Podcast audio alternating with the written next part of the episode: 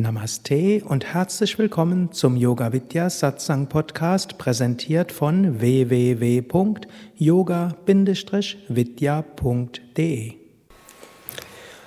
Die Geschichte von Dhruva. Zusammenfassung eines Vortrags im Abendsatsang in Shivananda Ashram Rishikesh Februar 2014.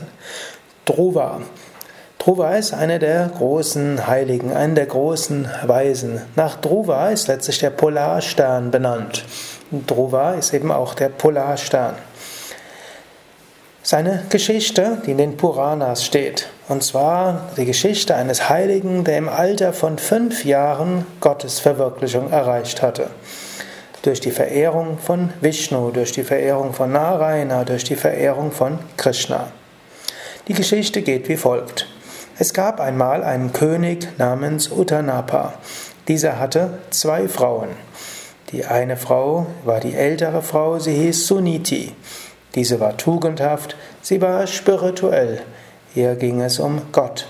Und es gab eine jüngere Frau namens Surichi, die war eher sinnlich gewesen. Sie war eher materiell orientiert.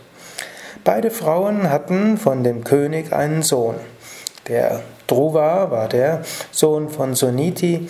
Er war der ältere, der eben auch der ältere Sohn war dieser hm, älteren Frau vom König.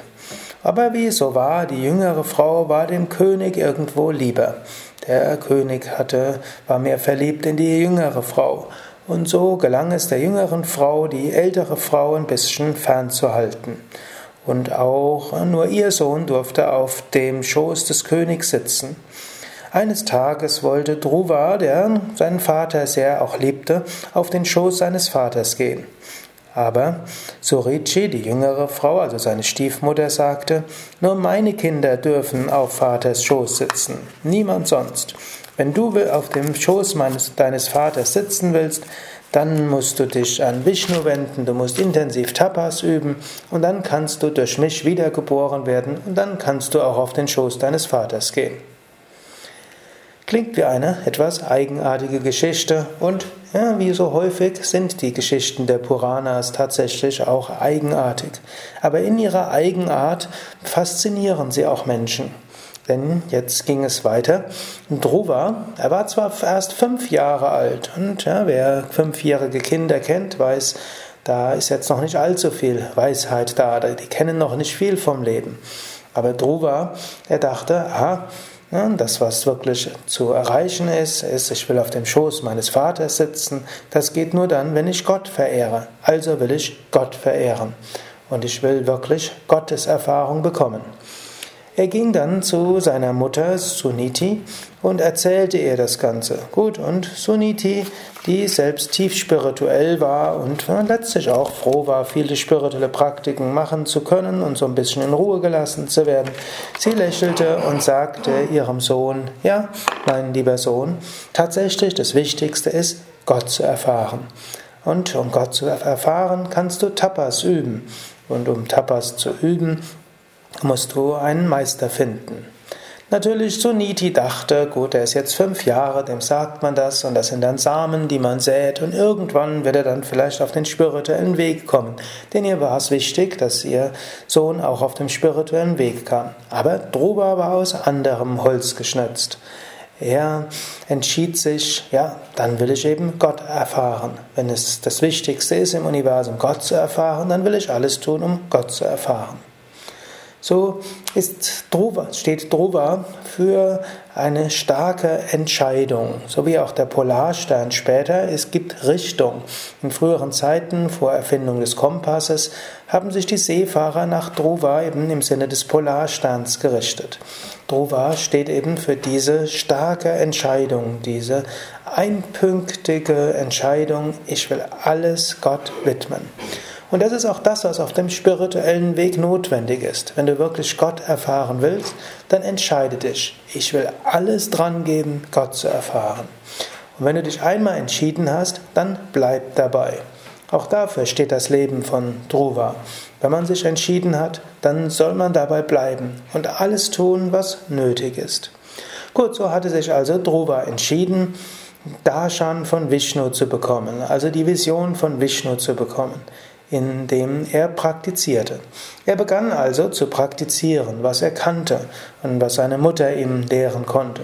Er begann Asanas zu praktizieren, Pranayama zu praktizieren, Meditation zu praktizieren. Er fing sogar an zu fasten und das als fünfjähriger Junge. Und so zog er die Aufmerksamkeit von Narada auf sich. Denn es heißt, ist der Schüler bereit, ist der Meister nicht weit. So kam eben Narada, der große himmlische Weise, der Selbstverwirklichte, der Gottverwirklichte. Was auch nochmal heißt, wenn man zu irgendetwas 100% entschlossen ist, dann kommt auch Hilfe. So kam Narada. Und Narada gab Dhruva ein Mantra, und zwar das Mantra Om Namo Bhagavate Vasudevaya. Hm, Narada lehrte Dhruva, wie er das Mantra wiederholte, und jetzt für mehrere Monate wiederholte Dhruva das Mantra mit einpünktiger Konzentration. Er wiederholte es sogar mit Kumbhaka, mit Luftanhalten. Kevala Kumbhaka entstand von selbst. Seine Konzentration wurde immer tiefer, die höheren Chakras wurden geöffnet, das Prana, die Lebensenergie, immer mehr kontrolliert. Nach einigen Monaten schließlich hatte Dhruva Darshan, Darshan von Vishnu. Er sah Vishnu und er berührte die vier Attribute von Vishnu. Vishnu hat ja vier Arme, in jedem Arm ist ein anderes ne, Attribut. Dhruva berührte alle vier Attribute von Vishnu und brach dann ganz spontan in ein Gebet aus. Und dieses Gebet ne, wurde später zu einem wichtigen Text der Hingabe. Einige Verse daraus. O Gott, du hast die Welt geschaffen und du betrittst die Welt. Du schufst die Welt, du betrittst die Welt und du bist derjenige, der alle Sinne des Geistes aktiviert. O Gott, mit was könnte ich dich verehren? Denn alles gehört dir schon. Alles, was ich dir darbringen könnte, gehört dir, beziehungsweise bist du sogar. O Gott, du bist eins. Du bist die kosmische Maya. Mit deinen Gedanken schaffst du alles. Du wolltest vieles sein, obgleich du eins bist. Daher du bist eins und du bist vieles. Lass mich dich erkennen in allem. O Gott, du bist Schöpfer, du bist Auflöser. Du bist aus Brahman und du bist Brahman. Du hast äh, Brahma, dem Schöpfer, das Wissen gegeben. Du hast Brahma geschaffen. So konnte Brahma aufstehen und die Welt schaffen. O Gott, du bist der Schöpfer und du bist die Welt. Du bist die Einzelseele hinter der Welt und du bist die kosmische Seele hinter der Welt. Du erfährst die Welt als viele und bleibst dennoch eines. O Gott, wie kann ich dich wirklich vollständig erfahren? Lasse mich dich vollständig erfahren. Als Vishnu dieses tiefe Gebet von Dhruva hörte, offenbarte er sich Dhruva vollständig. Dhruva erhielt volles Jnana, volles Wissen, er erhielt volles Bhakti, volle Hingabe, denn Parabhakti und Wissen gehören zusammen. Ja, das ist die Geschichte von Dhruva. Und dort kann man vieles herausziehen. Das erste ist, man muss nicht warten, man kann gleich beginnen. Man muss nicht so viel abwarten, sondern man kann durchaus auch sofort beginnen.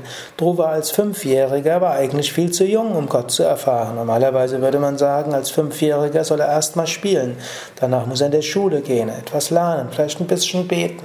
Und dann vielleicht irgendwann, vielleicht als 16, 17, 18-Jähriger kann er auf den Weg gehen und intensiv praktizieren.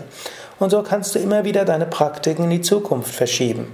Du kannst sagen, ich werde praktizieren, wenn mein Studium zu Ende ist und ich mehr Zeit habe. Ich werde praktizieren, wenn ich Kinder habe und mehr Zeit habe. Ich werde praktizieren, wenn meine Kinder älter sind. Ich werde praktizieren, wenn meine Enkel ausreichend alt sind. Ich werde praktizieren und so weiter. Drüber steht dafür, verschiebe nicht, praktiziere gleich. Und Dhruva steht für einpünktige Entschlossenheit. Nicht halbherzige Entschlossenheit führt zur Verwirklichung, sondern vollständige Entschlossenheit. Wirklich große Hingabe. Habe daher die innere Festigkeit Und dann habe auch Shraddha, den Glauben, das Vertrauen. Vertrauen in Gott, Vertrauen in die Schriften, Vertrauen in den Lehrer, Vertrauen in dich selbst. Dann kommt die Hilfe, dann folgt das alles, was du brauchst. Gott wird dir erscheinen und wird dich zum Höchsten führen. Hari Om Tat Sat.